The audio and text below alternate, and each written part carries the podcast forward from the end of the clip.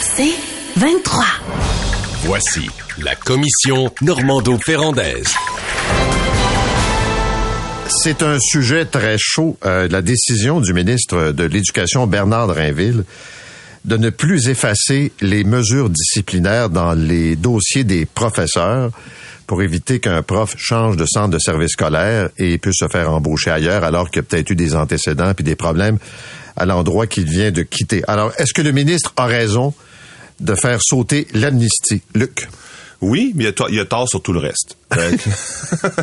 Parce que c'est un mauvais, projet de loi et c'est spectaculaire, puis ça réglera argent.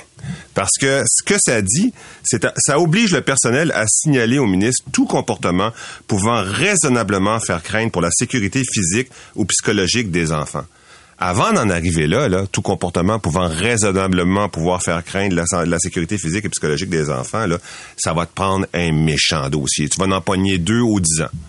Alors que s'il avait vraiment travaillé sur un vrai dossier disciplinaire, là, il aurait pu capter beaucoup, beaucoup, beaucoup de cas de, vrais problèmes. On n'en a pas de vrais dossiers disciplinaires. On n'en a pas. Par exemple, une enseignante, un enseignant qui a un absentéisme éhonté, par exemple, qui manque systématiquement tous les lundis et vendredis, ou il manque systématiquement plusieurs mois de travail par année sous prétexte, des fois c'est vrai, puis souvent c'est faux, euh, de maladie mentale, c'est-à-dire que des fois c'est vrai parce que le cœur du congé est vrai, mais il a été étendu sur six mois, année après année. Euh, ça, c'est pas dans le dossier disciplinaire qui serait transféré au ministre. Si un enseignant, un enseignant fait preuve de euh, violence euh, verbale, de euh, ségrégation, d'injustice, de paresse, de n'importe quoi, ça sera pas dans le dossier parce que il faut que ça soit, que ça puisse raisonnablement faire menacer la santé psychologique de l'enfant. Alors, et puis, faut d'ailleurs, si c'était dans le dossier, ce serait aussi un problème, parce que c'est tellement large comme définition que tu as des professeurs plus sévères que d'autres qui vont être accusés d'harcèlement demain matin. Il n'y a pas un dossier disciplinaire quantitatif et objectif. Parce que des, professeurs là, qui ont des méthodes d'enseignement qui plaisent pas à certains parents, puis que les parents se poignent contre eux, puis font 18 plaintes à la direction, ça existe aussi. Alors, d'un côté, tu as des, des définitions trop euh, l'âge trop relâché ou dans lesquels on peut mettre n'importe quoi. De l'autre côté, tu n'as pas un dossier vraiment appuyé sur des chiffres qui permettraient vraiment de cerner beaucoup de situations. Maintenant, il est clair que le ministre a raison sur au moins un élément. S'il y a un vrai cas d'agression sexuelle ou de ou de euh, pouvant menacer à la santé psychologique et physique ou, euh, d'un enfant, ben là, il faut que ça soit dans un dossier, puis il faut que ça monte au ministre. Mais c'est beaucoup trop petit pour faire la job. Ben moi, je salue euh, la volonté de, de Bernard Drinville d'en faire davantage pour protéger euh, les élèves. Tout d'abord, cette loi qui est étudiée en commission parlementaire s'intitule Loi visant à renforcer la protection des élèves.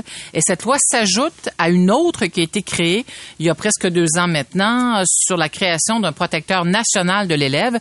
Depuis août dernier, le protecteur national de l'élève est en place pour accueillir les plaintes des parents et des élèves. Alors, dans le fond, le projet de loi 47 euh, est ajoute une couche à cette euh, ajoute un rempart à, cette nécessité de mieux protéger les élèves face à des enseignantes et des enseignants qui ont un comportement douteux. Puis si on faisait un exercice, nous trois ce matin, euh, Paul et Luc, je suis convaincu avec les auditeurs également, je suis convaincu qu'on a tous en tête euh, le souvenir d'un professeur qui a marqué nos esprits, mais pas pour les bonnes raisons.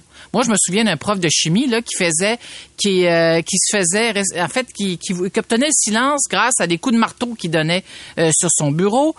Il y a des professeurs là, qui, ont, qui nous ont marqués là, mais vraiment parce qu'ils avaient des comportements erratiques dans certains cas là, qui, qui étaient totalement inacceptables. Alors, malheureusement, ça existe. Moi, je crois que c'est une faible minorité, mais ça existe. Alors, ce qui est, oui, tu allais Non, je, je, vais donner un exemple que euh, j'ai reçu un courriel ce matin et je pense que ça résume assez bien le, débat. C'est une enseignante qui est allée donc euh, au primaire euh, donner des cours et elle a gueulé après les élèves pendant une bonne partie de l'année. Et à un point tel que le centre de service scolaire a décidé de pas renouveler. Et mhm. on a appris qu'elle avait quitté un autre centre de service scolaire justement à cause de ça, mais que ça n'avait pas suivi. Mais c'est exactement ce que je te dis. Oui, attends. Puis là, es-tu ailleurs? non. On le sait pas. Mais voilà. Non, mais Paul, ça, Mais là, ça loi- sera pas capté Ouais. par la, la- la nouvelle loi 47. Ben, je pense que oui, moi. Non, c'est pas vrai. Oui, c'est non, c'est pas, Pas vrai, certain. Luc, c'est faux. Pas certain. Oui, non, c'est faux parce que dans le projet de loi 47, il y a obligation pour les centres de services scolaires d'échanger de l'information à propos d'enseignants ou d'enseignantes qui ont fait l'objet de mesures disciplinaires. On tente d'embrasser, on, euh, on, on Ah va oui, ah oui, mais obliger c'est les là- centres de oui. services scolaires et les écoles privées adop- d'adopter un code d'éthique parce que pour dire aux Ouais. enseignants, ben voici le code d'éthique maintenant auquel vous allez devoir euh, vous vous astreindre. Alors euh, oui, ben, le, le ministre fait exactement le, le cas que tu viens de donner, euh, Paul, là, c'est exactement ça pourquoi Bernard Drinville a déposé OK, son ben, projet OK, je veux, je veux intervenir là pour expliquer mon point. là. C'est que avez-vous géré des dossiers disciplinaires, vous? Ça m'est arrivé il y a fort longtemps. Et tabarouette. C'est compliqué. Hein? C'est trois avis euh, écrits avant de pouvoir faire un dossier disciplinaire, avant de faire faire un avis, euh, un, un blâme. Et puis si une fois que tu l'as fait, le syndicat embarque tout de suite avec un grief. Il y a que 47 étapes à peu près. Tu vas aller euh, en arbitrage. En tout cas, avant d'arriver à un dossier disciplinaire, là, c'est du temps de travail énorme. Moi, je dis ça, là, ça se produit rarement et pour des cas vraiment, vraiment, vraiment problème. Et, et c'est pas suffisant comme dossier disciplinaire. Un dossier disciplinaire qui serait, puis des fois c'est subjectif, parce que la direction aussi des fois a aussi ses torts. Là. Moi, ce que j'aimerais, c'est quelque chose de plus objectif, c'est-à-dire un cumul. En environnement, il y a une question qui s'appelle le, cumul des impacts. Un seul impact ne, ne nuit pas, mais il y a un cumul d'impacts. Alors, si tu as, par exemple, absentéisme récurrent, euh, taux de décrochage euh, stratosphérique, euh, plainte des, des pairs, donc des autres professeurs dans l'école, etc., ben là, tu as des vrais chiffres. Là. Et là, avec ces vrais chiffres-là, tu pourrais faire un vrai dossier disciplinaire, puis avec ce dossier disciplinaire-là, éventuellement, euh, le, le signaler à d'autres employeurs. Mais pour l'instant, un dossier disciplinaire est juste basé sur, avant d'arriver à un dossier disciplinaire où une enseignante, par exemple, Patrick Lagacé a écrit là-dessus, puis il a donné l'exemple hier, euh, avant d'arriver à une enseignante que tu peux vraiment radier à cause de son dossier disciplinaire, ben ça n'existe pas. Ça n'existe pas. Non, mais il, y a, il y a des cas Et- nombreux, nombreux, nombreux où la professeure, l'enseignante n'aura pas de dossier. D'abord parce que le- la définition d'harcèlement est trop lâche, est trop slack. Ensuite, deuxièmement parce que euh, il va y avoir un, un- un énorme travail avec le syndicat qui veut absolument avoir il va mesurer chaque plainte, il va vouloir la prescription de chaque plainte après un an, puis il va vouloir l'amnistie après. Alors, avant d'avoir le dossier disciplinaire, c'est très long. Ben, là, il faut éviter de confondre les pommes avec les oranges dans ce dossier-là. là. La loi ne vient pas euh, se substituer à la responsabilité qu'ont les employeurs de s'assurer d'avoir du personnel euh, qui fait correctement son travail. C'est pas ça que la loi dit. La loi, dans le fond, elle vient protéger davantage les élèves face à des cas auxquels qui ont été d'ailleurs largement publicisés là. Euh, puis tu as tu as donné un cas euh, précis, euh, Paul. Alors, dans le fond, on veut simplement s'assurer que tous ces professeurs qui euh, sont, Tous ces, euh, c'est ça mon problème, moi. C'est pas tous ces professeurs. On va pogner les quatre cas médiatiques. C'est ça qu'on va pogner. Ben, Non, non, mais Luc, écoute, on peut sur le plan politique là, c'est la première fois qu'il y a un geste comme celui-là qui est posé. Euh, évidemment, on verra dans la mise en œuvre de la loi ce, si elle aura du succès ou non. D'ailleurs, les syndicats, puis on n'a pas beaucoup parlé de la réaction des syndicats là, mais les syndicats, eux, euh, s'opposent à ce que les mesures disciplinaires suivent les enseignants dans leur dossier en disant on devrait davantage, euh, on devrait euh, dans le fond avoir des clauses d'amnistie. Il y a des clauses d'amnistie dans les conventions collectives et ces clauses-là euh, devraient suivre, devraient pouvoir être mises en œuvre. Là, ce que le ministre dit à ça, c'est écoutez, les sanctions apparaissent au dossier pour une période de six mois à cinq ans. Alors, on s'entend que six mois, une sanction qui apparaît à un dossier six mois, on s'entend que ça doit être une sanction, c'est-à-dire un comportement euh, qui est moins euh, dommageable pour les élèves que quelqu'un qui se retrouve avec euh, une sanction qui apparaît à son dossier pendant cinq ans. Alors, euh, moi, je pense que là-dessus, puis le ministre tient le, en fait, tient le, le fort, et puis il n'est pas question pour lui euh, de faire disparaître les mesures disciplinaires euh, des enseignants. Les, C'est pas les mesures disciplinaires, Nathalie. C'est les mesures disciplinaires menaçant la santé psychologique, l'intégrité. ouais, mais un prof qui crie après les Oui, oui, élèves, oui. ça, ça joue Ben, après, ça, va, ça va être l'interprétation du ministre. Ben oui, mais c'est Ouais, vrai. mais non, ben pas nécessairement. Il a, oublie pas, Luc, qu'il y a l'employeur. L'employeur qui est là. Lui, ce que Bernard Drinville, il veut, c'est d'être informé par les centres de services scolaires s'il y a un, un enseignant ou une enseignante euh, qui pose des problèmes dans l'établissement, plutôt que d'apprendre la nouvelle dans les médias. D'ailleurs, on parle des centres de services scolaires, mais ça touche aussi les écoles privées. T'allais pour dire quelque chose, Paul? Non, mais j'allais dire, euh, je, je comprends que ce sont des zones grises puis que les, les paramètres sont durs à établir. C'est vrai. Mais comment veux-tu que je bâtisse un dossier sur quelqu'un si à chaque fois que j'ai une preuve, elle s'efface? Ah, après moi, un ce bout-là, un non, non, moi, ce bout-là, je suis totalement d'accord. Savez, ça ne doit- bon. Un, ça doit pas s'effacer, ça doit rester au dossier, même plus que 5 ans, c'est une, c'est majeur. Puis la, la notion de prescription ne devrait pas exister. Je suis d'accord, tout d'accord avec ça. Je veux juste dire que le dossier disciplinaire, il est pas construit pour pouvoir cibler beaucoup de professeurs, Mais d'enseignants. J'espère qu'on n'a pas en ciblé beaucoup. Mais, hein, pardon. Ben là, c'est ça, Non, mais exact. non, non, mais, Ouais, on- ben pas. Comme Mais- dans tous les métiers, là. Ben non, dans mais- tous les métiers. Je veux dire, les enseignants, les enseignantes sont pas su- moralement supérieurs au col bleu, là. Dans tous les métiers, il y a 10% Mais toi, mettre de- un de- col bleu dehors de- du plateau, c'est Eh, Écoute bien ça, là. C'est pour ça que je, pour ça que je vous en parle. Euh, des cas, là, impossibles à mettre. On a une employée qui volait la caisse du plateau Mont-Royal, euh, la petite caisse là. Systématiquement, on l'a attrapé grâce à un stratagème, c'est-à-dire que euh, ben, c'était une sorte de piège, c'est-à-dire que on a dit ben on sait pas combien qu'il y a dedans, on n'a pas eu le temps de calculer, puis ben, euh, est allée en cours, elle a gagné. Pourquoi? Parce qu'on l'a piégée. Parce qu'elle elle s'est sentie piégée. Euh, la, la- la- la- camionneuse de 2019 là, qui s'est faite arrêter, euh, accident aux États-Unis, elle avait consommé neuf bières à conduire un camion. Elle a gagné au tribunal du travail parce que l'employeur l'a renvoyée. Elle a dit, ben oui, mais j'étais alcoolique. Puis là, Ouais, mais- la- ben, l'employeur a dit, ben l'employeur aurait dû m'aider à la place de me mettre dehors. Elle a gagné. On va s'arrêter Ouais, dans, dans ce dossier-là, quand même, le- dans le dossier qui nous occupe, là, les syndicats ont le mauvais rôle parce qu'ils donnent l'impression de défendre les pas bons. C'est sûr qu'un syndicat a l'obligation de défendre ses membres, mais avec quelle intensité il défend les pas bons, ça c'est l'autre question. Mais n'empêche que dans ce dans ce dossier-ci, je trouve que c'est le ministre 1-0 pour Bernard Drinville. Je trouve que c'est lui qui euh, qui a la meilleure position dans ce dossier-là. Bon, on va parler d'un autre ministre au retour, François, le lapin énergiseur, Philippe Champagne, qui cherche absolument une nouvelle bannière, un carrefour français, n'importe qui aux États-Unis qui viendrait faire compétition avec Metro, Loblaws, Walmart et tous les autres. Action, action, action. Voilà. La commission Normando-Ferrandaise. Alors, on sait que les euh, grandes bannières en alimentation sont pointées du doigt. On les accuse d'empocher des profits euh, parce que le prix des aliments est à la hausse. Métro, cette semaine, s'est défendu en disant, regardez, notre marge a même baissé. Mais le ministre énergique, François-Philippe Champagne, tente de trouver une bannière en disant, il manque de joueurs dans l'industrie. Encore cette semaine, il disait qu'il était au téléphone, mais que c'est difficile d'attirer quelqu'un. Alors, est-ce que c'est la bonne approche? Est-ce qu'il fait bien de vouloir entrer un nouveau joueur sur le marché canadien? Ben, notre ministre énergiseur ne manque pas d'ambition, c'est le moins qu'on puisse dire. Mais il y a beaucoup de sceptiques à la salle et j'en fais partie. Le ministre, depuis l'automne dernier, est engagé dans une, une opération politique pour convaincre les consommateurs que lui, en tant que ministre responsable de l'industrie, il peut influer les prix, euh, les prix en épicerie. Le grand patron de métro a reconnu euh, cette semaine que sa, sa bannière a pas modifié ses prix en raison de sa rencontre avec le ministre. Là, fait que sa rencontre avec les présidents des grandes bannières, euh, puis les, les, grands patrons de ces grandes bannières sont allés même en comité parlementaire. Ils ont été questionnés non seulement par le ministre, mais par les députés fédéraux. Et tout ça, ça a fait quoi? patate, les amis. Ça a fait patate. Là, aujourd'hui, notre bon ministre François-Philippe Champagne nous dit, savez-vous quoi? J'étais au téléphone hier avec une bannière, mais euh, son chien est mort, si vous voulez mon avis, parce que les 100, les cinq grandes bannières que sont Walmart, Costco, Metro, les compagnies Loblaw et Sobeys contrôlent déjà 80 du marché. Puis comparé, par exemple, aux Américains, le marché canadien, c'est un petit marché. Là, on est dans les 40 millions d'habitants au Canada.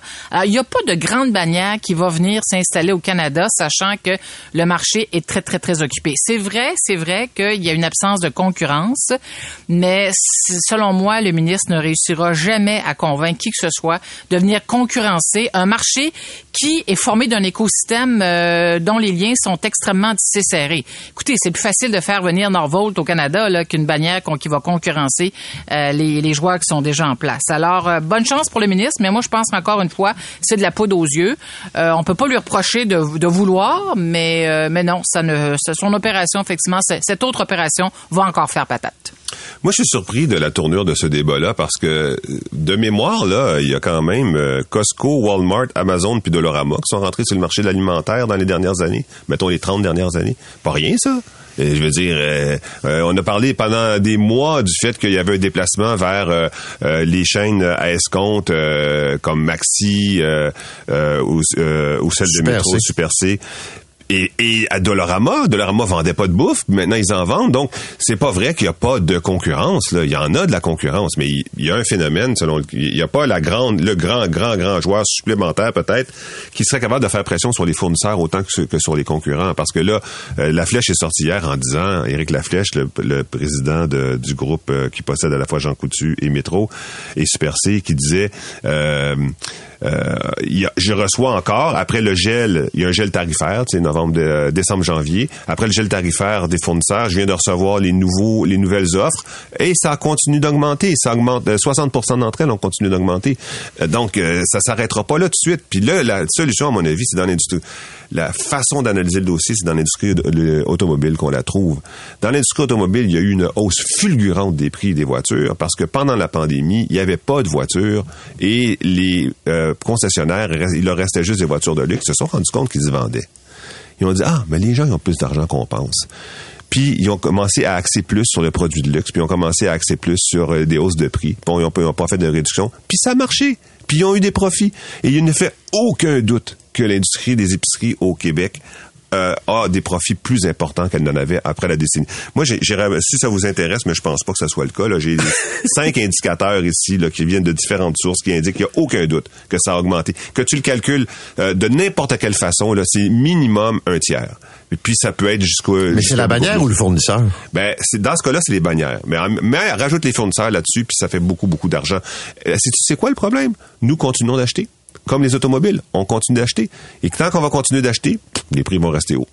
Ben, on n'a pas le choix de se nourrir. Un. Puis deuxièmement, pour ce qui est de l'ab- l'absence de concurrence, c'est le Bureau fédéral de la concurrence qui a reconnu en juin dernier qu'il y avait effectivement qu'un des problèmes au Canada dans le domaine alimentaire, c'est l'absence de concurrence. Le Provigo, euh, l'achat de Provigo par l'eau blanc 98, euh, il y a Metro qui a acheté euh, ANP en 2005, Safeway a été acheté par Sobeys en 2013. Tout ça a fait en sorte que quand je parlais d'écosystème extrêmement, les, les- ils ont le- les, les dessus, le- le- l'écosystème a des, des liens là qui sont extrêmement très très serrés là, té- ténus là. C'est exactement euh, l'exemple qu'a voulu donner euh, le bureau de la concurrence en disant qu'il y avait effectivement une absence de concurrence. Puis s'il y avait davantage de concurrence, puis ça c'est une loi qui semble universelle. Plus tu as de joueurs sur le marché, ben plus évidemment tu as accès euh, à un plus grand nombre de prix.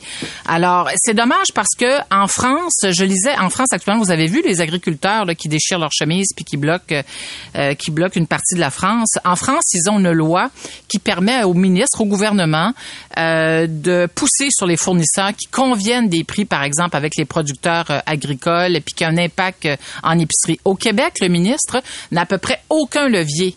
Euh, à part sa, à part la menace. Puis d'ailleurs, il n'a pas encore exercé sa menace. Là. Rappelez-vous, il menaçait là, de, de, de leur imposer une taxe spéciale sur les bénéfices. Là.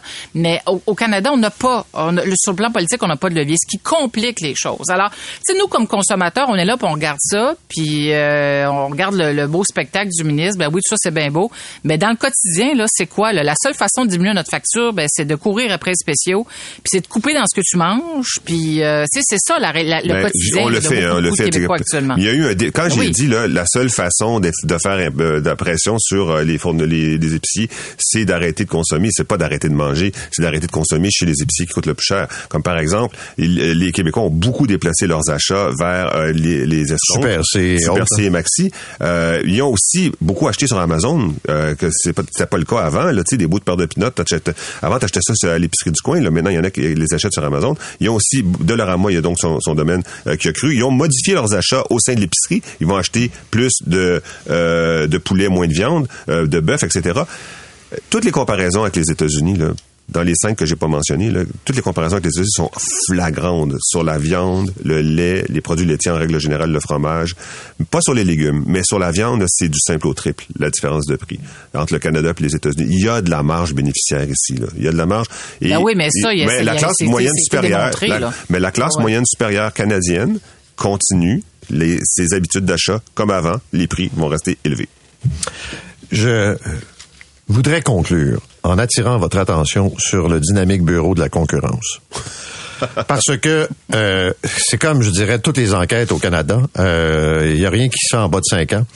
Il y a une enquête, là, je pense, c'est ça, cinq ans, sur le cartel du pain. Et ça, ça joue, là. Ben oui. Puis le cartel du sucre qui a été traqué, le cartel des vitamines qui a été traqué. Il y a des cartels au Canada. L'essence, Oui, oui, ouais, aussi. Mais disons que dans le cas du cartel du pain, là, c'est à peu près... Et on n'est pas capable de faire aboutir l'affaire, là. Fait que c'est vrai qu'on peut spéculer métro, est-ce que... Mais, mais chez les fabricants, compte tenu, là, la loi a changé un peu, ils ont un peu plus dedans, là, mais euh, disons que le Canada a laissé aller ce jeu de cartel, puis veut, veut pas, quand des gens se parlent, on l'a vu à la Ville de Montréal pour les travaux, hein, quand les... les, les- Ça va vite. Ça- C'est pas long que ça grimpe, là, puis que... Eh non, mais un coup de téléphone pour dire, Tiens, le, le pain blanc, tel, tel poids, Cette moi, je le vends, moi, je le vends à tel prix. Bon.